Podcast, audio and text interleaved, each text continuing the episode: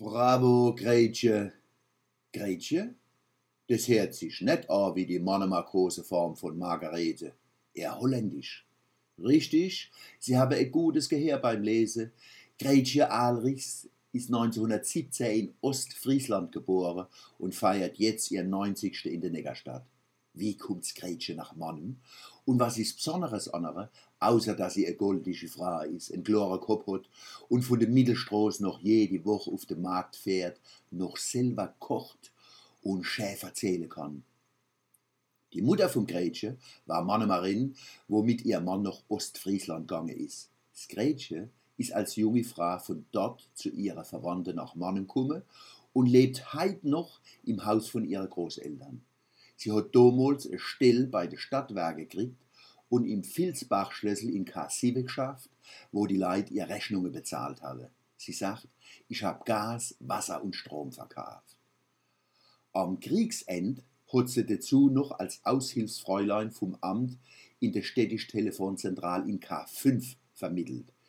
Wie die Amerikaner Ende März 1945 vor Mann gestanden sind, haben sie vom Käferdaler Wasserwerk aus die Zentrale angerufen, dass die Stadt eine Chance hat, friedlich übergeben zu werden.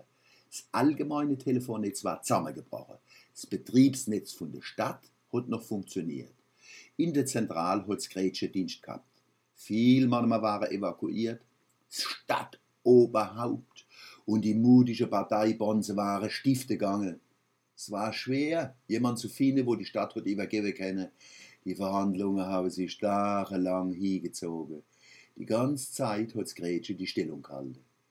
Der Oberbaurat Quintus hat schließlich Mannem übergeben, ohne dass noch einmal geschossen worden ist. Es war die erste Übergabe von einer Stadt in der Weltgeschichte per Telefon. Auf der amerikanischen Seite hat der Dr. Franz Steinitz vermittelt, ein Breslauer Jud, wo aufgepasst hat, dass Mannem geschont worden ist er dem Gretchen Mut gemacht. Die Situation war doppelt gefährlich. Wenn die Verbindung abgerissen wäre, hätte die Armee mit schwerer Artillerie zugeschlagen. Das wäre kurz vor Schluss noch einmal eine Katastrophe Mann gewesen, mit vielen Toten und Verletzten. Und, wenn so ein paar Nazis mitgekriegt hätte, dass in K5 mit der Armee verhandelt wird, hätte sie vielleicht noch so Verbrechen begangen wie am Hermann Adis, Adolf Doland und Erich Paul, wo auf ein Sieve eine weiße Fahnkiste habe und dort dafür in der Lauersche Gärte umgebracht worden sind. Hat's Gretchen keine Angst gehabt? Doch, natürlich wie jeder vernünftige Held, aber sie hat standkalte. Gretchen heißt übrigens Perle, griechisch Margarites. Das passt.